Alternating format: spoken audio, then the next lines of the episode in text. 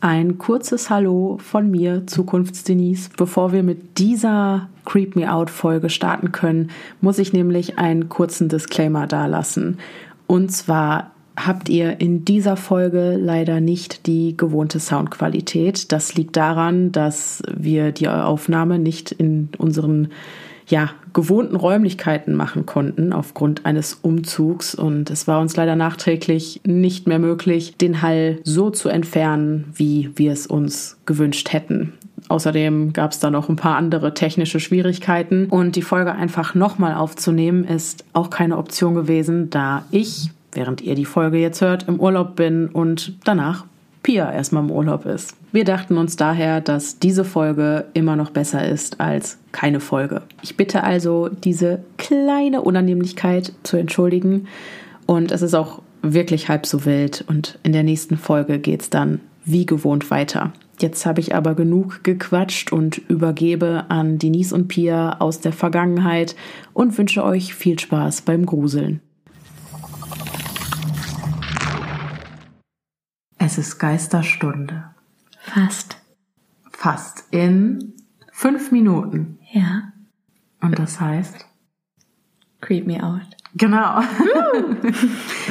Hallöchen, herzlich willkommen zurück zu einer neuen Folge des Podcasts Stimme im Kopf. Mein Name ist Denise und die liebe Pia ist heute wieder bei uns und wir gruseln uns heute wieder ein bisschen. Jawohl, jawohl. Mhm. Genau. Wie das viele von euch wahrscheinlich schon kennen, haben wir heute wieder jeder eine Geschichte mitgebracht, die wir uns gegenseitig vortragen werden. Und wir haben uns heute wieder für einen Themenkomplex entschieden. Und zwar reden wir heute über Internetphänomene. Sollen wir direkt starten? Ja, ich würde sagen, wir legen direkt los. Du fängst an, ne? Ich genau. war ja in der letzten Folge dran.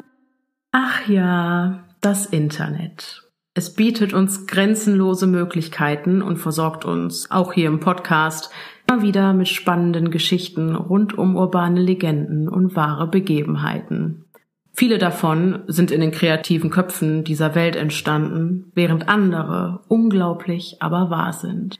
Auch von meiner heutigen Geschichte hätte ich ohne das Netz wahrscheinlich nie erfahren, denn sie ist erst vor wenigen Wochen viral gegangen, so wie man das heute nennt. Mit Fiktion oder Fantasie hat sie allerdings nichts zu tun, ganz im Gegenteil. Vorfälle wie der jetzt folgende sind die Realität und erinnern uns daran, dass das World Wide Web auch seine Schattenseiten hat. Wandere ins Wunder mit Randonautica, der offiziellen App der Randonauten. Sie nimmt dich mit auf eine Reise purer Zufälligkeit. Das Abenteuer ist bereit, von dir erlebt zu werden, und die zu erzählende Legende wird deine sein. Willkommen, zukünftige Randonauten. Diese App errechnet dir völlig zufällige Koordinaten innerhalb eines festgelegten Radius. Du kannst dann wählen, ob du es wagen willst, den Punkt zu besuchen. In der Randonaut Community wurde gemunkelt, dass das Ausbrechen aus deinem sogenannten Wahrscheinlichkeitstunnel bedeutungsvolle Erfahrungen mit sich bringen kann, sowie großen Spaß beim Reisen in die Welt, die dich umgibt. So lautet die Beschreibung der neuesten Applikation des Google Play Stores. Aber das ist noch nicht alles. Im Netz kursieren zahlreiche Erfahrungsberichte, in denen viele User die Nutzung dieser App mit paranormalen und unheimlichen Ereignissen in Verbindung bringen. Angeblich sollen die Koordinaten nicht zufällig, sondern von deinen eigenen Intentionen und Gedanken beeinflusst gewählt werden. Ganz schön spannend. Vor allem für Naturliebhaber und echte Abenteurer. Das dachten sich auch die vier Protagonisten aus meiner heutigen Geschichte. Wir nennen sie jetzt einfach mal Julia, Nadine, Felix und Chris.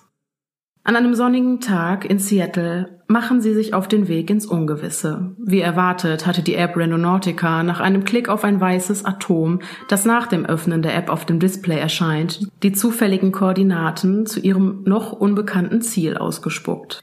Es ist ein schöner, sonniger Tag. Nur wenige Meter vor ihrem Ziel finden sich die vier Abenteurer am Alki Beach in West Seattle wieder. Julia, Nadine, Felix und Chris betreten den Steg, der vor ihnen wie ein hölzerner Laufsteg ins offene Meer hineinragt. Aber irgendwie ist die App noch nicht zufrieden. Ihr Bestimmungsort scheint sich direkt unter ihnen zu befinden. Um die Zielkoordinaten erreichen zu können, müssen die vier also den regulären, sicheren Weg verlassen und über die am Ufer aufgeschütteten Steine runter zum Wasser klettern. Während Nadine und Felix vom Steg aus jeden Schritt ihrer Freunde gespannt beobachten, machen Julia und Chris kehrt. Schon von weitem erkennen die beiden, dass nur wenige Meter von ihnen entfernt tatsächlich etwas liegt. Um ihren noch unidentifizierten Fund mit der Welt zu teilen, öffnet Chris die App TikTok auf seinem Handy, bevor er gemeinsam mit Julia die letzten Meter über die holprigen Steine zurücklegt. Jetzt können sie auch endlich erkennen, dass es sich bei dem Etwas, das sie schon aus der Ferne gesehen hatten, um einen schwarzen Koffer handelt. Hey Leute, vielleicht ist da Geld drin und wir haben einen Schatz gefunden, sagt Chris begeistert in die Kamera. Doch als Julia direkt neben dem Koffer steht und der Wind sich dreht, steigt ihr ein unangenehmer Geruch in die Nase. Das Ding stinkt, sagt sie angewidert, doch Chris Neugier ist einfach zu groß. Er reicht ihr einen Stock und sagt, los, öffne ihn. Vorsichtig versucht Julia, den Deckel des Koffers mit dem Stock anzuheben, und es gelingt ihr. Im Koffer selbst befinden sich mehrere schwarze Müllsäcke, deren Inhalt, daran besteht zu diesem Zeitpunkt kein Zweifel mehr, bereits stark verdorben sein musste. Der Gestank der Verwesung, der Julia und Chris aus dem Koffer entgegenschlägt, ist überwältigend. Doch jetzt wollen auch Nadine und Felix den Fund aus nächster Nähe betrachten. Ist da einfach nur Müll drin oder Fleischabfälle? fragt Felix. Ich weiß nicht. Ich habe kein gutes Gefühl bei der Sache. Was ist, wenn es eine Leiche ist? antwortet Nadine beunruhigt. Da sich keiner der vier traut, die Plastiktüten, die sich in dem Koffer befinden, zu öffnen, einigen sie sich darauf, dass es das Beste ist, sicherheitshalber die Polizei zu informieren. Doch die lässt sich Zeit. Ein Koffer mit unangenehm riechendem Inhalt scheint für die Beamten noch längst kein Grund zur Sorge zu sein. Erst anderthalb Stunden später hält ein Streifenwagen vor dem Steg am Alki Beach in West Seattle. Doch jetzt geht alles ganz schnell. Nach nur wenigen Minuten ist klar, in diesem Koffer befinden sich menschliche Überreste.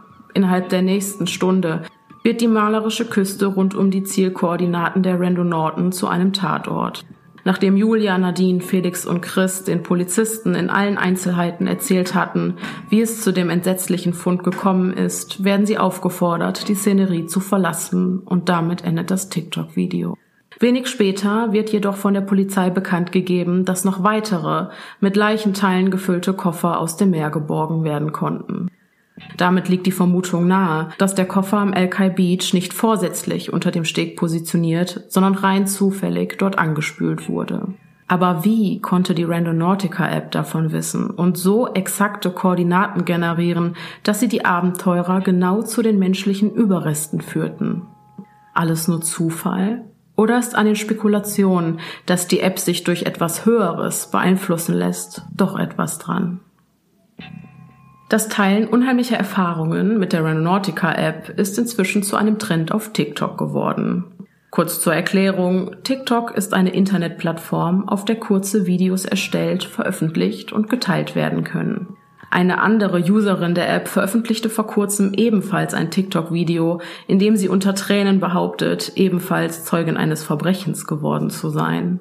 Ihre für das Abenteuer auserwählte Intention war Death, also Tod. Am Ziel angekommen habe sie einen angeschossenen Mann am Boden liegen sehen. Während sie die Polizei rief, versuchte ihre Begleitung, die starken Blutungen des Verletzten mit seiner Jacke zu stoppen.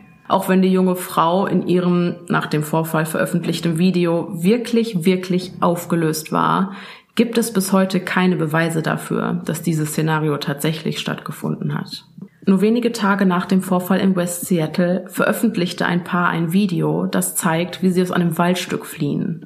Angeblich haben sie am Ort der von Randonautica generierten Zielkoordinaten einen Schuh gefunden, in dem noch ein ganzer Fuß samt Unterschenkel steckte. In einem zweiten Teil, also einer Fortsetzung des Videos, kehrten sie dann zum Fundort zurück, wo jetzt aber nur noch ein Schuh ohne die menschlichen Überreste lag. Dieses Video brachte ihn innerhalb von kürzester Zeit über 2,4 Millionen Views. Bis heute bleibt der Fund der in einem Koffer versteckten Leichenteile in Seattle aber der einzige bestätigte Fall in dem Sinne, dass dort wirklich ein Verbrechen stattgefunden haben muss. Dementsprechend liegt der Verdacht nahe, dass sich viele User von diesem Vorfall haben inspirieren lassen und jetzt massenweise diese grausamen Ereignisse, die dann anschließend mit der App Randonautica in Verbindung gebracht werden, faken, um Reichweite zu generieren. Das ist zwar nicht gerade ehrenwert, aber ich glaube schon, dass sich da viele schnell von dem Erfolg, den solche Videos versprechen, blenden lassen. Also egal, was ihr im Netz seht, Überprüft die Quellen und hinterfragt vielleicht erstmal, ob das, was ihr da seht, wirklich der Wahrheit entspricht. Aber egal ob echt oder nicht, gruselig bleibt es dennoch. Und der von mir zu Beginn geschilderte Vorfall beweist ja, dass so etwas durchaus passieren kann. Okay, wie bist du denn auf das gestoßen?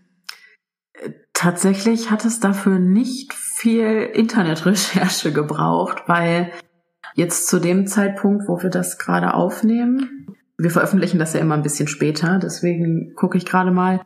Heute ist der 5. Juli und ähm, das ist tatsächlich erst diese Woche passiert. Krass. Oder Ende letzter Woche. Das ist top Krass. aktuell. Äh, und bisher wurde auch nichts weiter veröffentlicht. Ich okay, genau. Ähm, Wollte gerade fragen, hast du noch was weiteres Nein. gefunden zu irgendwelchen anderen? Okay. Also, wie gesagt, ähm, die wurden in die Rechtsmedizin gebracht und mhm. untersucht, aber äh, es wurde nichts weiter veröffentlicht. Da werde ich dich und euch mhm. natürlich auf dem Laufenden auf halten, Fall. sollte da irgendwas rauskommen. Ich finde es einfach nur so unheimlich, dass wirklich diese dumme App, mhm. die einfach genau zu diesem Koffer geführt, mhm. das wirkt ja, also das Klar, es, kann, mhm. es wird ein Zufall gewesen sein. Ja, ja, ich verstehe schon, was du Aber meinst. es ist einfach wahnsinnig ähm, unheimlich. Ja, auf jeden Fall. Zumal jeden Fall. diese App ja damit wirbt, dass du deine Intentionen angeben kannst, was für eine Art Abenteuer du haben willst. Ja, ja, ja, ja. Irgendwie und äh, ähm, das wäre ja mal ein Projekt, das auszuprobieren. Ich weiß tatsächlich nicht, ob die App auch im deutschen Raum zur Verfügung steht. Ja, okay. Äh, das, aber gute Idee eigentlich. Trotzdem. Ausprobieren. Ja, eigentlich wirklich ausprobieren. Da kommst du aber mit. Ja, da komme ich mit. Da kommst du mit. Da komme ich mit. Leichenteile sind okay, aber ja, Geister nee, Horror, sind nee, nicht Geister, okay. nee. Ich habe dir doch schon mal gesagt, ja. die echten Leute sind mir lieber, weil ich nicht weiß, äh, was man mit so einer Entität dann macht. okay. Dann äh, gucke ich mal, ob ich an die App komme und dann probieren wir das aus. Ich werde dann Bericht erstatten. Ja, da komme ich auf jeden Fall mit. Aber das machen wir im Hellen, okay? Mhm. Machen wir, ja. Sehr gut. Und dann können wir äh, unsere Erfahrungen auch in einem. Nee, wir machen kein TikTok, dafür sind wir zu alt. Aber ich habe sowas nicht. Ich auch nicht. Ich kann damit nicht umgehen. Ich aber wir können dann eine Insta-Story machen. Das können wir. Ich ja bin jetzt. froh, dass ich jetzt rausgefunden ja. habe, wie das geht. äh, glaubst du denn an einen äh, Zusammenhang zwischen der App und diesem Fund? Nee. Nee, also, ne? nee, ehrlich nicht. Ich finde, das ist so ein bisschen Stoff für eine Verschwörungstheorie wieder mal. Mhm. Also so eine, also ich weiß nicht, ja, es fällt mir schwer zu denken wie ein Verschwörungstheoretiker, ne? Aber wenn ich jetzt mal überlege, wenn da jetzt was Größeres hintersteckt, was zum Beispiel organisiertes Verbrechen oder mhm. so, weißt du, ähm, irgendjemand, der diese App speist. Also ich meine, Randonautica setzt sich ja zusammen, also der erste Teil ist ja random wahrscheinlich, ja. also dass du quasi im Zufallsprinzip eben deine ähm, Koordinaten bekommst. Aber vielleicht ist das so, also du könntest ja verschwörungsmäßig vermuten, dass es nicht so zufällig ist. Ja. So. Ja. Dann wäre es aber ja auch wieder so, dass dahinter keine übernatürliche Macht steht, nee, sondern, sondern halt irgendwas Mensch. Menschengemachtes, genau. äh, der aber vielleicht mehr weiß als andere. Genau. Ich hätte es jetzt auch eher so gedeutet, dass der da muss es ja offensichtlich einen Mörder gegeben mhm, haben, weil genau. kein Mensch stirbt, zerstückelt sich selber und genau, packt, packt sich, dann in Plastiksäcke und in den Koffer. Genau. Ähm, also es muss ein äh, Verbrechen passiert sein und da müsste der Täter ja eigentlich diese Koordinaten in diese App gespeist haben. Ja, genau. Äh, weil er wollte, dass quasi der Koffer gefunden wird. Ja, genau. Aber wie gesagt, die Tatsache, dass da noch äh, weitere Koffer und Plastiksäcke in dieser Umgebung gefunden wurden, mhm. alle da in diesem Strandbereich, lässt halt vermuten, dass sie da einfach angespült worden ja, sind. Ja, ja, genau. Ja. Aber ja. ich bin trotzdem gespannt, ob sich das im Sande verläuft oder ob die Ermittlungen wirklich noch was ergeben. Ja. Und ja, halt uns mal auf dem Laufenden. Ja, das, ja. ja, klar, wer ist das Opfer? Ja. Also, da sieht man auch wieder, was da für Menschen draußen frei rumlaufen. Das ist das Gruselige daran. Ja, auf jeden Fall. Hat mich ein bisschen bewegt die Woche. Ja, verstehe ich. Ganz kurz, bevor, genau. bevor wir ja, fortfahren. Ja. Ich möchte mal ganz kurz anmerken, dass wir heute eine Premiere haben. Ja. Ja, weil ich gerade zum ersten Mal in meinem ganzen Leben persönlich der Pia gegenüber sitze. Wir Ja. nehmen zum ersten Mal zusammen auf. Richtig. Corona erlaubt uns ja wieder, zumindest sich zu zweit zu treffen und so. Genau. Wir sind aus zwei unterschiedlichen Haushalten und ähm, haben uns heute Blind Date mäßig zum ersten Mal gesehen, Freunde. Zum allerersten Genau. Mal. Äh, in der vierten, für die vierte Folge Creep Me Out. Ja. Die vierte Folge. Das hat jetzt auch ein Vierteljahr ge gebraucht. Ja, genau. Ja. Ja, Wir ja, können immer noch keine, also wir könnten eine Banshee trinken gehen, aber das machen wir irgendwann, genau. wenn das ganz entspannt vonstatten Ganz geht. genau. Ja. Ja, genau. Jawohl. So, ich habe ja auch was mitgebracht. Ich fange jetzt einfach an zu lesen und ich vermute, dass einige von euch im Laufe der Geschichte das Internetphänomen, mit dem ich mich beschäftigt habe, schon erkennen werden. Und ich lege jetzt einfach los. Ich bin so gespannt. Vor einiger Zeit habe ich in einem Forum folgendes Thema entdeckt. Truth Seeker am 16.12.2012 um 23.34 Uhr. Gute Nacht an alle. Ich habe mich bei diesem Forum angemeldet, weil ich mich schon seit einigen Jahren mehr oder weniger intensiv mit dem Thema paranormale Ereignisse beschäftige. Ich habe etwas mitgebracht, von dem ich gerne eure Meinung gehört hätte. Das wird ein etwas längerer Post, also wenn ihr vorhabt ins Bett zu gehen, lest es euch lieber morgen in Ruhe durch. Zur Vorgeschichte. Vor ein paar Monaten drang eine Gruppe von Internetaktivisten, auf die hier nicht näher eingegangen werden soll, in das Archiv der Stuttgarter Polizei ein, um Hinweise auf verfassungswidriges und menschenrechtsverletzendes Vorgehen während der Polizeieinsätze bei den Demonstrationen gegen Stuttgart 21 zu bekommen. Die Aktivisten sichteten mehrere hundert Akten, darunter auch eine, die sich mit einem sehr merkwürdigen Fall einer vermissten Person aus dem Raum Stuttgart befasst. Eine meiner Quellen meinte wohl, es würde mich interessieren und ließ mir die Akte zukommen. In dieser Akte befinden sich wie üblich Angaben zum Vermissten, ein Mann, 20 Jahre alt, Student der angewandten Gesundheitswissenschaften an der Universität Stuttgart, Berichte von beteiligten Beamten und der Spurensicherung, Zeugenaussagen und Fotos, aber dazu später mehr. Das wohl ungewöhnlichste in dieser Akte sind jedoch die digitalisierten Seiten des Tagebuchs des Vermissten, das in seiner Wohnung, in der er allein lebte, sichergestellt wurde, denn hier beginnt es seltsam zu werden. Ich kann die Bilder der Seiten unmöglich online stellen, aber ich habe alle Seiten, die mir relevant erscheinen, ab etwa einem Monat vor dem Verschwinden der Person abgeschrieben und mit Fußnoten versehen, falls sich neben dem Text noch etwas Erwähnenswertes im Tagebucheintrag befindet. Ich weiß nicht wirklich, was ich von den Einträgen halten soll, aber lest selbst. Montag, 31.10.2011. Hallo Tagebuch. Heute war ein guter Tag. Ich habe doch schon von Janine geschrieben, dem Mädchen aus der Medizinpädagogik-Vorlesung, das ich so toll finde. Heute hat sie mich die ganze Zeit über quer durch den Saal angelächelt. Ich kam kaum dazu, mir Notizen zu machen. Ich glaube, ich werde sie nach dem Feiertag einmal ansprechen und fragen, ob sie mit mir einen Kaffee trinken will. Beim Jobben war heute auch alles in Ordnung. Stress, zu wenig Personal, Gäste, die einen anschnauzen, weil ihr Essen nicht kommt, das Übliche. Ach ja, und ich bin vorhin im Internet über eine Geschichte gestolpert, wegen Halloween und so. Die Geschichte vom Slenderman. Ich finde sie ganz interessant, aber noch interessanter finde ich, wie viele Leute tatsächlich glauben, was irgendjemand ins Internet stellt. Fast lustig, wenn man bedenkt, dass es nur fünf Minuten Recherche bei Google braucht, um herauszufinden, dass es ein Fake ist. Ich könnte es mal Armin erzählen. Als Psychologiestudent kann er damit vielleicht was anfangen. Ich gehe jetzt schlafen, bald könnte das Glück meines Lebens auf mich warten. Tagebucheintrag vom 1.11.2011 ist nicht relevant. Mittwoch, 2.11.2011. Hallo Tagebuch. Sie hat Ja gesagt. Sie hat tatsächlich Ja gesagt. Am Sonntag treffen wir uns beim Café gleich neben der Uni. Ich kann es immer noch nicht glauben. Sie hat gesagt, ich sei ihr schon lange aufgefallen. Anscheinend bin ich doch nicht so unscheinbar, wie ich immer dachte. Mehr gibt's heute nicht zu berichten, außer dass ich endlich mal dazu gekommen bin, wieder etwas Minecraft zu spielen. Das Studium lässt mir wirklich nicht viel Freizeit. Ich bin ziemlich müde heute. Ich glaube, ich gehe jetzt schlafen. Donnerstag, 3.11.2011. Hallo Tagebuch. Ich habe Janine heute auf dem Campus nicht gesehen. Aber wir hatten ja auch keine Vorlesung zusammen. Es wäre nur schön gewesen, denn ich muss ständig an sie denken. Ich glaube, ich bin wirklich verliebt in sie. Das geht sogar so weit, dass mir vorhin im Restaurant ein Teller runtergefallen ist. Heißes Essen direkt auf den teuren Anzug des Gastes. Zum Glück sind wir für solche Fälle versichert, aber der Chef hat gesagt, wenn sowas nochmal passiert, schmeißt er mich raus. Der Herr nahm es eher gelassen hin, er hat mir sogar noch etwas Trinkgeld gegeben, bevor er ging. Eine kleine Bemerkung noch. Ich habe doch vor ein paar Tagen von dieser Geschichte mit dem Slenderman geschrieben. Heute Abend an der Bushaltestelle habe ich jemanden gesehen, der fast genauso aussah, wie der Slenderman beschrieben wird.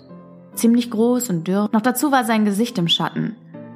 Er stand auf der anderen Seite der Straße beim Grünstreifen, keine Ahnung, was er da gemacht hat. Als ich dann in den Bus gestiegen bin, war er weg. Auf jeden Fall fand ich es lustig, dass ich sofort an die Geschichte denken musste. Morgen ist wieder Vorlesung mit Janine, ich freue mich schon drauf.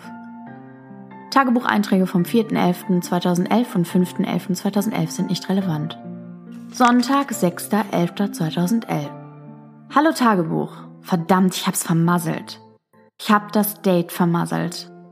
Am Anfang lief es ganz super. Wir haben uns unterhalten, Geschichten ausgetauscht. Ich habe erfahren, dass sie auf die Rolling Stones steht, so wie ich. Aber dann musste mein Gehirn natürlich dazwischen funken. Sie saß mit dem Rücken zum Fenster und ich ihr gegenüber. Habe ich mir wieder eingebildet, dass dort dieser große Typ steht in einer dunklen Seitengasse. Es muss Einbildung gewesen sein, denn er reichte mit dem Kopf bis über die Schaufenster der anderen Geschäfte. Er müsste mindestens 2,50 Meter groß sein. Ich versuchte nicht darauf zu achten, aber es drängte sich förmlich auf. Ich konnte mich nicht mehr auf unser Gespräch konzentrieren und redete zusammenhangloses Zeug. Zum Schluss ist es Janine wohl zu dumm geworden, denn sie sagte, sie müsse jetzt gehen. Ich komme mir vor wie der letzte Vollidiot. Naja, wenigstens habe ich ihre Nummer. Vielleicht kann ich sie ja noch retten. Montag, 7.11.2011. Hallo Tagebuch. Glück gehabt. Janine hat es anscheinend doch sehr gefallen. Wir schreiben schon den ganzen Abend. Das Telefon klingelt schon wieder. Das ist jetzt schon das fünfte Mal. Immer so ein komischer Scherzanruf mit unterdrückter Rufnummer. Wenn das jetzt nochmal derselbe Idiot ist, schalte ich das blöde Telefon aus. Meine Freunde wissen sowieso, wie sie mich erreichen können. Dienstag, 8.11.2011. Hallo Tagebuch. Es ist zum Verrücktwerden. Ich kriege immer noch diese Anrufe, diesmal auf mein Handy. Ich komme gar nicht mehr dazu, mit Janine zu schreiben. Es sind jetzt bestimmt schon 15. Am Anfang bin ich noch dran gegangen, aber jetzt zeigt mir das Display schon wieder neuen Anrufe in Abwesenheit an. Und sie werden immer seltsamer. Die ersten fünf Sekunden ist gar nichts, dann ein Rauschen, wie wenn die Verbindung schlecht wird. Danach so etwas wie ein Quietschen oder Pfeifen, es hört sich fast an wie verzerrte Stimmen. Anscheinend hat einer der Technikstudenten meine Nummer rausgefunden und findet es lustig, mich die ganze Zeit mit Anrufen zu nerven. Ich habe der Telekom schon eine Mail geschrieben, dass ich meine Nummer ändern möchte, aber es wird bestimmt wieder ewig dauern, bis das durch ist. Bis dahin hilft wohl nur, das Handy auf lautlos zu stellen. Mittwoch, 9.11.2011. Hallo Tagebuch. Die Anrufe haben nicht aufgehört. Ich komme gar nicht mit dem Löschen hinterher. Und mit Janine zu schreiben kann ich vergessen. Jedes Mal, wenn ich zu einer SMS ansetze, kommt ein Anruf und unterbricht mich. Blödes Smartphone. Von der Telekom ist auch keine Antwort da. Was aber zu erwarten war. Wenn ich irgendwann rausfinde, wer hinter diesen Anrufen steckt, ich bin vorhin wieder rangegangen. Was sich gestern angehört hat wie ein Quietschen, ist jetzt eher wie ein schrilles Geschrei. Ich fühle mich irgendwie unbehaglich, wenn ich daran denke. Ich sollte jetzt schlafen gehen. Ich muss morgen die Spätschicht im Restaurant übernehmen. Donnerstag, 10.11.2011. Hallo Tagebuch. Ich habe unheimlich schlecht geschlafen. Ich habe einfach die Anrufe nicht aus dem Kopf bekommen. Ich habe sogar zuerst Janine nicht erkannt, als sie mich heute in der Bibliothek gegrüßt hat. Sie meinte, ich sehe müde aus. Ja, so müde, dass mir heute das Tablett mit den zwei 50-Euro-Hummern auf den Boden gefallen ist. Jetzt darf ich mich nach einem neuen Job umschauen. Und alles nur wegen so ein paar dämlichen Anrufen. Keine Ahnung, was ich mache, wenn ich rausfinde, wer dafür verantwortlich ist. Freitag, 11.11.2011. Hallo Tagebuch. Was ist eigentlich los mit mir? Ich fühle mich heute schon den ganzen Tag so beobachtet, aber das ist nichts im Vergleich zu dem, was gerade eben passiert ist. Auf dem Weg von der Haltestelle nach Hause habe ich den großen Kerl im Anzug wieder gesehen, aber nicht nur einmal. Als ich aus dem Bus gestiegen bin, sah ich ihn aus dem Augenwinkel. Es wurde neblig und ich konnte nicht viel erkennen. Das wurde mir schon unheimlich, weil es ja nicht das erste Mal war. Als ich dann Richtung Wohnung ging, war er immer hinter mir, entweder ganz weit hinten im Nebel oder etwas näher hinter einem Baum. Wenn ich ihn angeschaut habe, hat er sich kein bisschen bewegt und auf ihn zugehen konnte ich nicht, weil ich immer Kopfweh bekam. Außerdem hatte ich Angst. Jemand muss darauf gekommen sein, dass ich diese Geschichte gelesen habe und spielt mir jetzt einen Streich. Auch wenn ich mir nicht erklären kann, woher jemand das wissen kann. Mist, jetzt habe ich schon wieder Nasenbluten. Das geht schon den ganzen Tag so. Ich glaube, ich bleib morgen zu Hause. Arbeiten muss ich ja jetzt nicht mehr und eine wichtige Vorlesung steht auch nicht an. Ich werde wohl krank. Auf dem Papier der Seite sind mehrere getrocknete Blutflecken zu erkennen. 12.11.2011 Hallo Tagebuch. Von hier an bis zur letzten Aufzeichnung wird die Schrift zunehmend krakeliger. Ich habe kein Auge zugemacht. Mitten in der Nacht klingelte das Handy, obwohl ich es doch auf lautlos gestellt hatte. Ich konnte auch nicht auflegen, das Display reagierte gar nicht. Dazu immer dieses Gefühl, beobachtet zu werden. Das Licht brannte die ganze Nacht hindurch. Das kann doch eigentlich gar nicht sein. Ich bin doch kein kleines Kind mehr. Irgendwas stimmt nicht mit mir. Ich habe mir einen Termin beim Arzt geben lassen, gleich am Montag. Draußen scheint die Sonne. Vielleicht kann ich ja jetzt etwas schlafen. Sonntag, 13.11.2011. Hallo Tagebuch. Höchste Zeit, dass ich zum Arzt komme. Ich habe die ganze Nacht durch Schritte gehört über meinem Schlafzimmer, obwohl dort niemand wohnt. Und dann in meiner Wohnung und ein Schaben an meiner Zimmertür. Das ist unmöglich, ich habe abgeschlossen. Ich habe vorhin nachgeschaut, das Schloss war abgesperrt, die Türkette und der Riegel waren eingerastet, die Fenster waren zu und ich wohne im sechsten Stock.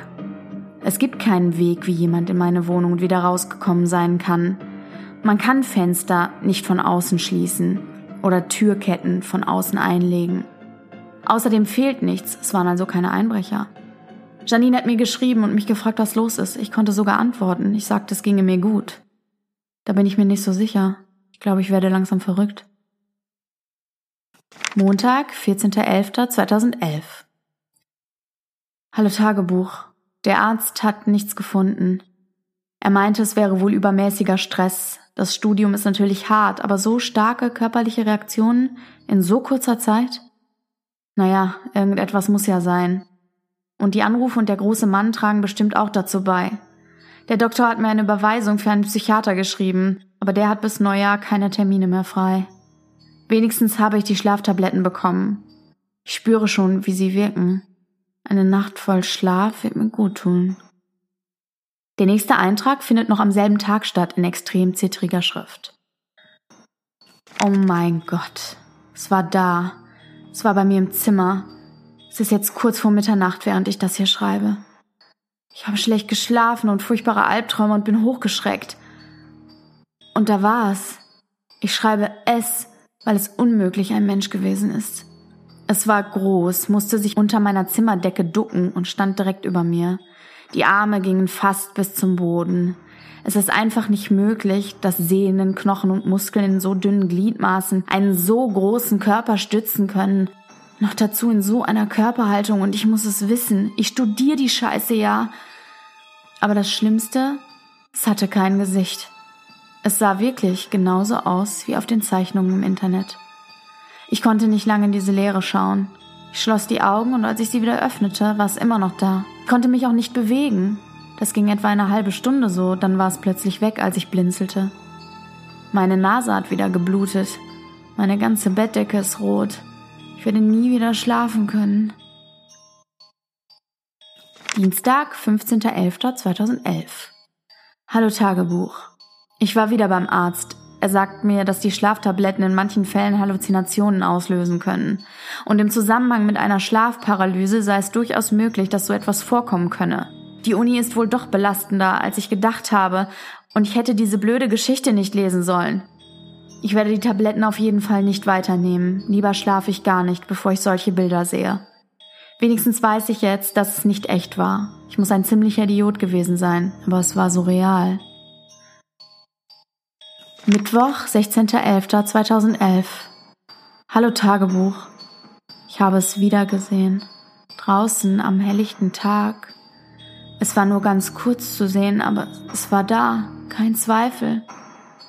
Es, es stand wieder in einer Seitengasse und starrte mich an, ohne Augen, dieses Gesicht, kein Gesicht. Diesmal habe ich es ganz deutlich gesehen. Dann kam die Straßenbahn und als sie vorbei war, war es weg. Mein Gott, dieses Gesicht. Ich sehe es, wenn ich die Augen schließe. Es verfolgt mich. Das Wesen verfolgt mich. Ich weiß es. Ich habe keine Tabletten genommen. Es kann keine Halluzination gewesen sein. Es war zwar nur ganz kurz da, aber ich weiß es einfach. Es hat mich gerufen, fast wollte ich dorthin gehen, wo es war. Ich gehe nicht mehr aus dem Haus, morgen muss ich nochmal einkaufen, aber das war's dann. Ich werde heute Nacht wieder nicht schlafen. Ich habe mir mein Campingmesser neben das Bett gelegt. Soll es nur kommen. Donnerstag, 17.11.2011. Hallo Tagebuch. Der Tag und Hallo Tagebuch sind falsch geschrieben. Allgemein weisen die nächsten Einträge eine hohe Anzahl an Rechtschreibfehlern auf, die ich hier zum besseren Verständnis verbessert habe. Es war wieder hier. Ich kam gerade vom Einkaufen und es stand in der Küche. Es starrte mich wieder an. Mehr noch, es ertastete mich. Ich spürte die Berührungen an meinem Kopf. Ich habe mit Mühe die Tür zugeschlagen und das Telefon wieder eingesteckt, um die Polizei zu rufen. Ich sagte, ich hätte einen Einbrecher in meiner Wohnung. Was hätte ich auch sonst sagen sollen?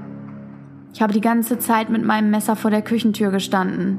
Am Anfang war ein schweres Stampfen von drinnen zu hören. Langsam und heftig. Lauter, als es sich mit dieser Körpermasse anhören dürfte. Dasselbe Stampfen wie vor einigen Nächten. Als die Polizei klingelte, hat es aufgehört und als die Beamten dann in meine Küche gegangen sind, war sie leer. Und wieder war es weg, einfach so, als hätte es sich in Luft aufgelöst. Die Fenster waren zu. Natürlich haben mich die Polizisten angeschaut, als ob ich verrückt wäre. Sie haben mich nach einer Beschreibung gefragt, und ich habe mir irgendetwas ausgedacht, was auch sonst. Ein unnatürlich großes Wesen in einem schwarzen Anzug und ohne Gesicht? Dann hätten sie mich gleich eingeliefert. Aber dort würde es mich auch finden. Es findet mich überall. Ich fühle es. Hier bin ich am sichersten. Hier habe ich den Heimvorteil. 18.11.2011 Hallo Tagebuch. Heute ist gar nichts passiert. Ich bin den ganzen Tag mit meinem Messer auf dem Bett gesessen und gewartet und gewartet. Ich konnte nichts essen, ich habe nur in die Stille gelauscht diese Stille. Ich habe jetzt alle Lichter an und alle Türen offen. Wenn es da ist, sehe ich es. Immer wieder leuchtet das Handy auf. Der Akku müsste längst leer sein. 543 entgangene Anrufe. Samstag, 19.11.2011. Hallo Tagebuch. Heute war es wieder nicht da, aber ich weiß, dass es kommen wird. Ich habe Vorkehrungen getroffen, alle Fenster sind dicht und die Wohnungstür ist verbarrikadiert. Jetzt kommt nichts mehr rein und niemand mehr raus. Ich denke, ich kann riskieren, etwas zu schlafen. Ich bin so müde. So müde. Das war der letzte klare Eintrag, aber die Aufzeichnungen hören nicht auf. Auf den folgenden Seiten befinden sich gekritzelte Zeichnungen von einem großen Mann mit langen Armen und Beinen und ohne Gesicht. Darum verteilt sind immer wieder dieselben Wörter und Satzfetzen. Es ist hier.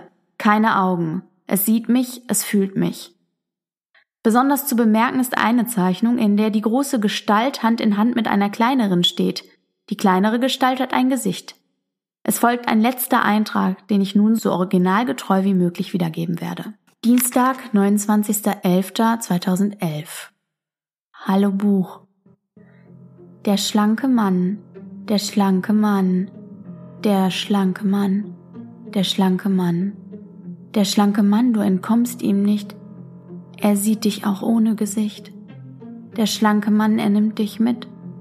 Er zieht dich nach mit festem Schritt.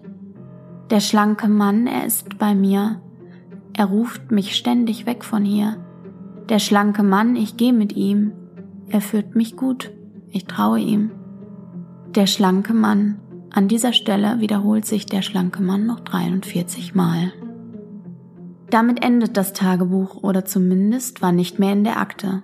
Der letzte Eintrag ist mit etwas geschrieben, das aussieht wie Blut, auch wenn es komisch ist, dass es so keine anderen Bluttropfen gibt. Der Eintrag ist quer über zwei Seiten geschrieben. Darüber, was in der Zeit zwischen dem 19. und 29. November passiert ist, kann nur gemutmaßt werden. Aber ich hoffe, ihr wisst jetzt, was ich meine. Hier hören die Seltsamkeiten jedoch nicht auf. Es könnte alles das Werk eines Verrückten sein. Hier ein Auszug aus dem Bericht eines der Beamten, die sich nach der vermissten Meldung mit Hilfe eines Schlüsseldienstes am 30. November Zugang zur Wohnung verschafft haben. Kollege Meyer und ich betraten die Wohnung und durchsuchten sie sorgfältig. Ich habe keine Zweifel, dass es sich um eine psychisch sehr schwer gestörte Person handelt. Vor die Tür war ein schwerer Schrank gestellt worden, den wir erst zur Seite schieben mussten. Alle Fenster waren bedeckt und es war dunkel. Der Zustand der Wohnung wird durch die Fotos der Spurensicherung dokumentiert. Ich kann, wie bereits erwähnt, keine Bilder online stellen, aber ich versuche sie so gut wie möglich zu beschreiben. Es folgt die Beschreibung der zwei Bilder, die meiner Meinung nach am interessantesten sind. Bild 1. Ein Bild vom Wohnungsflur. Die Lampe ist geplatzt und die Scherben liegen auf dem Boden verteilt. Teile der Tapete sind von der Wand gerissen. Zu sehen ist auch die aufgebrochene Tür mit dem umgekippten Schrank. Besonders bemerkenswert ist die Tatsache, dass der Schlüssel noch im Schloss der Wohnungstür steckt. Bild 2. Ein Bild vom Schlafzimmer des Vermissten und hier wird es nun wirklich unheimlich. Die Lampe ist, wie auf jedem der 32 Fotos, kaputt. Die Fenster sind mit den Fetzen der Tapete oder mit zerrissenen Kleidungsstücken verhängt. Auf dem Boden liegen Dutzende blutige Taschentücher herum. Die Wände sind mit ähnlichen Zeichnungen bekritzelt wie die letzten Seiten des Tagebuchs. Das Messer des Mannes liegt immer noch unberührt auf dem Nachttisch. Alle Fenster waren ähnlich versiegelt, die Tür war verschlossen der Schlüssel steckte. Es gibt keine Möglichkeit, wie die Person die Wohnung hätte verlassen können. Der Bericht der Spurensicherung kommt zu dem gleichen Schluss. Es gibt keinerlei Hinweise auf das Verbleiben der Person. Es gibt auch keine Hinweise auf ein gewaltsames Eindringen oder Ausbrechen. Wir haben ein Foto der Person an alle Dienststellen weitergegeben. Vor der Tür des Wohnkomplexes gibt es eine Überwachungskamera. Die letzten Aufnahmen von dem Vermissten wurden am 17.11.2011 gemacht. Sie zeigen die Person, wie sie mit Einkaufstüten das Gebäude betritt. Ein Verlassen der Wohnanlage wird nirgends aufgezeichnet. Durch die Polizisten, die dem Notruf des Vermissten am selben Tag folgten, ist verbürgt, dass der Mann nach diesen Aufnahmen auch wirklich in der Wohnung war. Die Akte enthält noch zwei weitere erwähnenswerte Dokumente. Das erste ist ein Gutachten des zuständigen Kriminalpsychologen. Es ist mir in meiner langen Dienstzeit noch nie untergekommen, dass eine stabile, vormals nie auffällige Person in diesem Alter so schnell einen so raschen geistigen Verfall erlebt. Es ist höchst ungewöhnlich, wenn nicht sogar unmöglich. Es muss sich um eine bisher unbekannte neurologische Krankheit handeln. Das zweite Dokument ist die Mitschrift der Befragung von Janine B., mit der sich der Verschwundene zuvor getroffen hatte. Gut, Frau B., wann haben Sie den Vermissten das letzte Mal gesehen? Das war am 10., ein Donnerstag, glaube ich. Ist Ihnen zu diesem Zeitpunkt etwas an Herrn aufgefallen? Ja, er sah so müde aus, aber er sagte, es ging ihm gut. Hatten Sie vorher regelmäßig Kontakt zum Vermissten? Nicht lange. Er hat mich einmal zum Kaffeetrinken eingeladen, er war so nett. Aber auch da hat er sich schon irgendwie komisch verhalten. Wir hatten dann noch Kontakt per SMS, aber irgendwann hat er dann auch nicht mehr geantwortet. Danke, Frau B. Wir haben, was wir brauchen. Schon? Was Sie sagen, deckt sich mit den anderen Informationen, die wir haben. Es ist so eine furchtbare Sache. Werden Sie ihn finden? Wir geben uns Mühe. Zum Schluss noch eine letzte Bemerkung. Das Handy des Vermissten wurde ebenfalls sichergestellt. Es zeigte zu diesem Zeitpunkt 1141 Anrufe in Abwesenheit an. Zwölf davon waren von Janine B. Laut einer Netzanalyse der Telekom wurden im Netzwerk nur zwölf Anrufe verzeichnet, eben jene von Frau B. Der Rest hat nach Aussagen des Unternehmens nie stattgefunden. Es gab also insgesamt 1129 Anrufe, die es eigentlich nicht hätte geben dürfen. Die Anrufe, die der Verschwundene nach eigenen Angaben gelöscht hat, nicht mitgerechnet. Das Datum des letzten Eintrags des Vermissten ist der 29.11. oder 11.29 nach der amerikanischen Datumsangabe. Das kann purer Zufall sein und ich bin mir bewusst, dass es nichts weiter ist als Spekulation. Trotzdem geht mir diese Tatsache nicht mehr aus dem Kopf. Und ich fand, dass es notwendig war, zumindest auf sie hinzuweisen. Die Akte war unter dem Aktenzeichen für ungelöst im Archiv gespeichert. Die Person gilt weiterhin als vermisst. Es sind keine weiteren Spuren oder Hinweise auf ihren Verbleib aufgetaucht. Jetzt, wo ihr die Geschichte kennt, würde mich interessieren, was ihr davon haltet. Mir ist sowas in der ganzen Zeit meiner paranormalen Recherchen nie untergekommen. Wenn ihr mehr Details aus der Akte haben wollt, könnt ihr mich über PM anschreiben. Ich habe hier nur das Nötigste zusammengefasst, aber der Post ist schon so lang genug. Bin gespannt auf eure Antworten. MFG und gute Nacht. Ich habe mich ebenfalls bei diesem Forum angemeldet und wollte dem Autor eine PM schicken. Doch sein Konto war bereits gelöscht. Auch war dieser Eintrag nirgends mehr zu finden. Zum Glück habe ich noch alles vorher kopieren können. Das war's. Der kriegt mich auch immer, ja. immer wieder. Ja. Aber es war auch wieder eine sehr, sehr coole Geschichte. Erstens konnte ich mich mit dem Protagonisten unheimlich gut identifizieren, weil ich auch unfassbar gerne Minecraft spiele, aber ja. durch mein Studium nicht mehr dazu komme. Nein, und. Bei Minecraft gibt's doch auch so eine Adaption vom Slenderman, den Enderman. Ja. Ne? Ja, ja. ja. Tatsächlich, mhm. stimmt. Ja, ja, ja. Definitiv. Der Enderman, ja. Äh, aber ich fand es auch total cool, diese Verpackung. Ja, das ich mochte das auch. Ich wusste auch, dass dir das gefällt. Ja, und du bist so in dieser Geschichte, aber durch diese kleinen Randnotizen wird man immer wieder zurückgeholt und ach, stimmt. Das mhm. ist ja diese mhm. Akte mhm. quasi. Jetzt habe ich aber noch ein paar Fragen zum Slenderman. Ja. So, ich kenne ihn, ich habe auch damals, es gab doch dieses Computerspiel, diese Demo. Die äh, Slender the Eight Pages. Ja, genau. Ja. Das habe ich auch äh, bestimmt zehnmal gespielt oder so und habe mich zu Tode gegruselt. Aber der Slenderman sucht sich doch Kinder, oder? Mm, nee, also ich glaube nicht ausschließlich Kinder. Also ich kann ja mal ein bisschen was erzählen. Ich habe ein bisschen genau, recherchiert. Genau, so. Also der Ursprung des Slenderman war ein Fotowettbewerb. Und zwar wurde in diesem Fotowettbewerb ausgerufen, man sollte etwas Gruseliges in eine alltägliche Szene photoshoppen. Und da hat ein Mann namens Eric Knatzen diesen Slenderman, also diese mhm. humanoide Figur mit dem Aussehen des Slendermans, in ein Foto reingeshoppt. Können dann noch mal gucken, ob wir das finden und dann vielleicht noch mal verlinken oder so. Ja, genau. Ja, genau. Die Webseite hieß uh, Something Awful und ähm, genau, und äh, zu sehen war auf diesem Foto eben diese, ähm, ich glaube, da waren Kinder im Vordergrund und im Hintergrund war eben diese hochgewachsene, auffallend dünne humanoide Figur zu sehen. Ah, vielleicht habe ich deswegen. Ja, genau. Ja, man erkennt auch das Bild, glaube ich. Wenn mhm. man so, also wenn man Slenderman kennt, dann ist es eigentlich immer so das Bild, was ich vor Augen habe. Ich glaube, das ist eine Truppe Mädels mhm. und dahinter ist der Slenderman. Ich ähm, gucken wir aber okay. noch mal nach. Vielleicht können wir das Foto ja noch mal finden. Und der Slenderman trägt in der Regel einen schwarzen Anzug, ein weißes Hemd und eine schwarze Krawatte. Manchmal trägt er auch eine rote, aber in den meisten Darstellungen schwarze Krawatte. Äh, und dazu schwarze, seltener weiße Handschuhe und äh, schwarze Schuhe.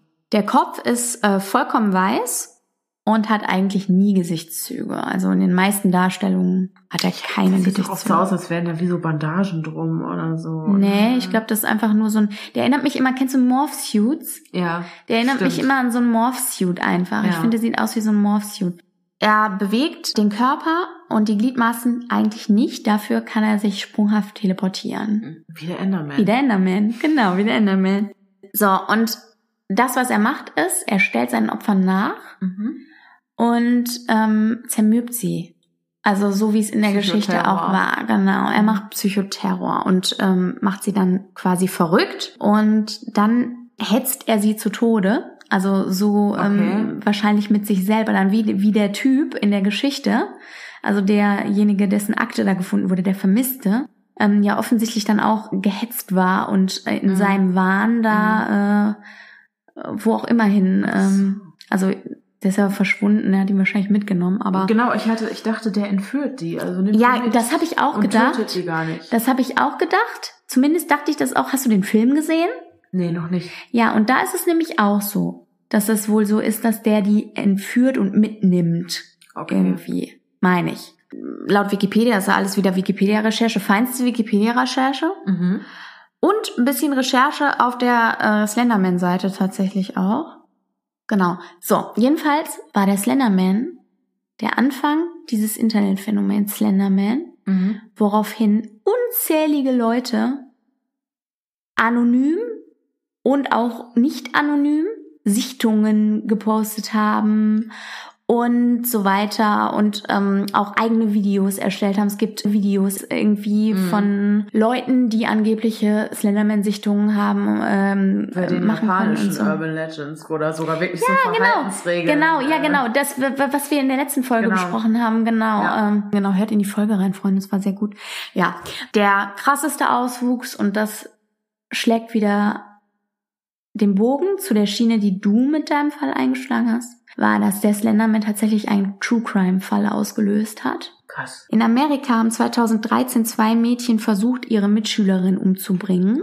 Und zwar mit 19 Messerstichen, die das Mädchen abgekriegt hat. Auch oh tatsächlich. Gott. Die hat aber überlebt, äh, um dem Slenderman zu gefallen. Was? Die haben sich in diese Geschichte dermaßen reingesteigert. Es, das lief unter der Überschrift quasi, diese Schlagzeile war He made me do it irgendwie. Also es war wirklich ihr Motiv. Die haben, die haben, wahrscheinlich haben die sich da in irgendeine Wie alt Pubert waren die? 13 13. oder 12, ja.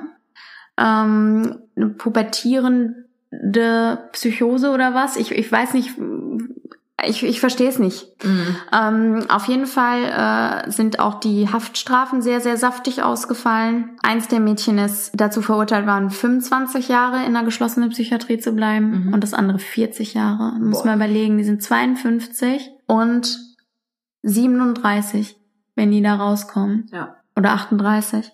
Ja, Halbes Leben vorbei. genau. Ja, genau. Das war's zum Slenderman. Okay, ich glaube. Ja gut, ich frage mich halt, warum er das tut, aber wahrscheinlich einfach, weil er eine gruselige Gestalt ist. Ich find's immer Wahnsinn, obwohl sich ganz klar jemand bekennt und sagt, hey, hallo, ich war's, ich hab's erfunden. Mhm. Ähm, äh, durch so einen Contest, dass es trotzdem Leute gibt, die sich da so reinsteigern und Mhm. so glauben, dass es echt ist. Mhm. dass es trotzdem ja zu diesen Meldungen von Mhm. Sichtungen kommt und Mhm. so. Also gut, dass man dann selber sich auch mal da kreativ ein bisschen austobt und irgendwelche Ja. Videos zusammenbastelt. Ich vermute, so. das, ist es ja im was, Wesentlichen. Ne? Das ist was anderes, aber wenn man äh, irgendwo eine Sichtung meldet, das ist ja schon. Ich denke, das ist, ja, also ich sag mal, die gemeldeten Sichtungen bei YouTube, Ach so, ich die dachte werden jetzt ja auch wirklich, hätten fakey, sich, fakey sein. Nee, nee. Ich dachte, hätten sich bei offiziellen Stellen Nein, nein, nein, Leute nein, bei der. Polizei angerufen Nein, und gesagt, nein, nein. hallo. Nein, nein, die haben äh, tatsächlich ähm, einfach die Sichtungen quasi gefilmt und dann Okay. wahrscheinlich auch reingefotoshoppt oder videoshoppt Mhm. oder wie auch immer man das dann nennt. Mhm. Ja, äh, so wird es gelaufen sein. Also das sind halt auch irgendwelche YouTuber, die dann Klicks generieren wollen. Ist Okay. auch völlig legitim. Das gehört leider bei Internetphänomenen, glaube ich, immer dazu. Genau, aber was ich halt krass finde, ist, dass es so Auswüchse annimmt, dass dann zwei kleine Mädchen irgendwie, die eigentlich ihr ganzes Leben noch vor sich haben. Mhm. Äh, ich habe mich auch gefragt, eine, okay, ne, so, Mhm. wenn die vielleicht sogar, also wenn die eine psychische Störung hat oder sowas, dass eine von denen dann so reagiert oder äh, sowas macht. Und zwar gibt es die äh, induzierte wahnhafte Störung oder auch Folie à deux. Mhm. Und das bedeutet auf Deutsch Geistesstörung zu zweit, also eine gemeinsame psychotische Mhm. Störung. Und bei dieser Erkrankung kommt es dazu, dass eine nahestehende Person die Warnsymptomatik einer anderen übernimmt. Okay. Das ist quasi eine psychotische Störung, ja, die auf eine andere Person, die dir sehr nahe steht, überspringt. Also es ist eine Art Co-Abhängigkeit Deluxe, oder wie mag man das sagen? Vielleicht. Gab es da nicht auch mal so ein, äh, gibt's da nicht so Fälle, gab es da nicht so Fälle von so Zwillingen, Mhm. Genau. die auch äh, Genau. so, wo die eine gesagt hat, ich kann und die die andere nicht leben und die Genau. dann, wie, wie, äh, die eine Geheimsprache auch hatten und sowas und sich in ihrem Das sind eigenen... natürlich Extremfälle. ja, ja, aber, ja. Genau, aber es ich- war auch sowas, ne? Ja, ich meine, muss, das ist genau das Gleiche. Ich musste mich nur gerade noch mal kurz ähm, schlau Ja. machen, ob diese Folie à deux tatsächlich nur bei Zwillingen auftritt oder bei Ah, Geschwistern. ja, aber okay. nein, generell Ja. nahestehende Personen. Ich meine, warum auch nur bei Zwillingen? ja, ja, klar. Ne? Aber äh, ja, vielleicht.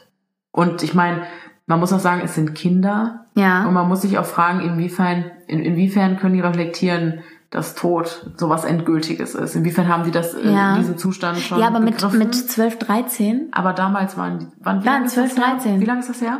äh, das war äh, 2013, aber da waren die 12, 13. 2013, Ja. okay, weil sonst ich gesagt, damals waren 12-, 13-Jährige noch anders, als sie es Ach heute nee, aber sind. 2013 doch nicht mehr, oder? Nee, nee, da Nee. greift dieses Argument Ja. nicht. Genau, aber nichtsdestotrotz finde ich schon, dass man bei Kindern ein bisschen mehr Nachsicht walten lassen sollte, was, ähm, weil die sich ihrer, der Konsequenzen ihrer Handlungen vielleicht Also- noch nicht so bewusst sind, aber Ja. das ist natürlich heftig. Ja, aber deswegen fand ich die Strafen krass, muss ich ehrlich Ja, sagen. aber sie sind ja auch in psychiatrische Behandlung gekommen. ja, aber sie sind in psychiatrische Behandlung gekommen und sind beide dazu verurteilt worden. Ich weiß nicht, wie es in Amerika ist. Mhm. Bei uns im Maßregelverzug wäre es ja so, dass du auch entlassen werden könntest vorher. Also du kriegst deine Strafe, Ja. aber wenn du geheilt bist, dann bist du ja keine Gefahr mehr. Und dann fällt quasi äh, der Herd der Gefahr weg. Und dann kannst du auch wieder entlassen werden. Aber Oder ich eben glaube, auch nicht. ja genau, oder eben auch nicht, oder du bleibst länger. Aber da Genau. ist ja keine feste Freiheitsstrafe festgelegt. Ja. Und ich denke, dass das äh, in Amerika anders ist und dass die da tatsächlich einfach äh, geradewegs verurteilt werden, 40 Jahre in der geschlossenen, im geschlossenen Ja, ähm, äh, ich Bereich auch. der Psychiatrie zu verbringen. Und ähm, das finde ich heftig für einen jungen Menschen, Mhm. der im Grunde mit einer Tat, die er vielleicht nicht hat absehen können, was nichts entschuldigt oder rechtfertigt, Nein, nein, nein. Aber ja, der dann doch eben einen ganz großen Teil seines Lebens, wahrscheinlich mhm. mehr als die Hälfte, ja, natürlich, ja. wenn die eine ja. mit äh, 52 herauskommt, dort verbringen ja. wird. Ja? Es ist eine harte Tat und es ist auch eine harte Strafe. Ja, das auf jeden kann Fall. man definitiv so sagen. Ja. Ja, krass. Hast mich wieder sehr in deinen Bann gezogen. Ach, das hat mir auch Geschichte. wieder Spaß gemacht. Schön, das freut mich. Ja. Ja, äh, hat mir wieder großen Spaß gemacht. Sehr schön war das. Ach so, ich möchte euch dazu auch eine Folge, noch was empfehlen, wie immer. Hoaxilla, liebe Freunde, nochmal Shoutout an die lieben Kollegen Alexa und Alexander. Und die haben eine Folge zum Slenderman, Freunde. Da haben sich mir alle Nackenhaare aufgestellt. Die habe ich, ich auch schon gehört. Boah, die ist so übel, oder? Ich finde diese, wie sie es darstellen, als wäre es tatsächlich echt. Die erste Dreiviertelstunde. Mhm. Und ich habe gedacht, das kann nicht wahr sein, Leute. Wenn die das jetzt als echt dann ist es echt. Und ich hatte mich überhaupt nicht rein, reingelesen ins, ins Phänomen und habe überhaupt nicht es als Fake entlarvt bisher. Ja. Das hatte ja Auswüchse, so dass tatsächlich eine künstliche Historie erschaffen wurde durch diese Fandom-Wiki-Geschichten dass die Leute sich ausgedacht haben, dass der seine ersten Sichtungen äh, in, äh, im 18. Jahrhundert in Deutschland irgendwie Stimmt, und so. Mit diesen äh, alten Holzstein. Ja, dass der, genau, dass der schon in irgendwelche Linolschnitte und mhm. Holzplatten mhm. eingeritzt wurde und irgendwie der Großmann oder sowas mhm. war früher und so. Also dieses Internetphänomen Slenderman ist so ausgeartet, dass man dazu künstliche Historie genau erschaffen, erschaffen hat. Das finde ich ja. so krass. Ja, aber ich muss auch ganz ehrlich sagen, wie gesagt, das ist uralt und eigentlich schon so ausgelutscht. Ich hoffe, euch da draußen geht's da wie mir, aber mich kriegt es immer wieder. Ich, mich auch. Ich sag dir ganz ehrlich, wenn du hier jetzt gerade gelesen hast, ich sitze mit dem Rücken zum, ja. einer sehr großen Fensterscheibe. Ich habe gesehen, du hast immer geguckt. Und es ist rechts, extrem ja. windig draußen. Ja, und es ist mittlerweile, ja, es ist ein Uhr. Ja. Und ich draußen ist so eine Plane und ich höre die ganze Zeit irgendwas rascheln mit ja. diesem starken Wind und ja. es ist zappenduster und ich drehe mich schon die ganze Zeit total ja. paranoid um zu diesem Fenster. Ja. Jetzt gibt's noch einen Aufruf. Wenn ihr bis hierhin durchgehalten habt, auf jeden Fall ähm, danke fürs Zuhören, danke für die Aufmerksamkeit und ähm, ihr habt ja vielleicht schon mitbekommen, ich habe beim letzten Mal schon dafür beworben, äh, geworben, äh, diesmal nochmal.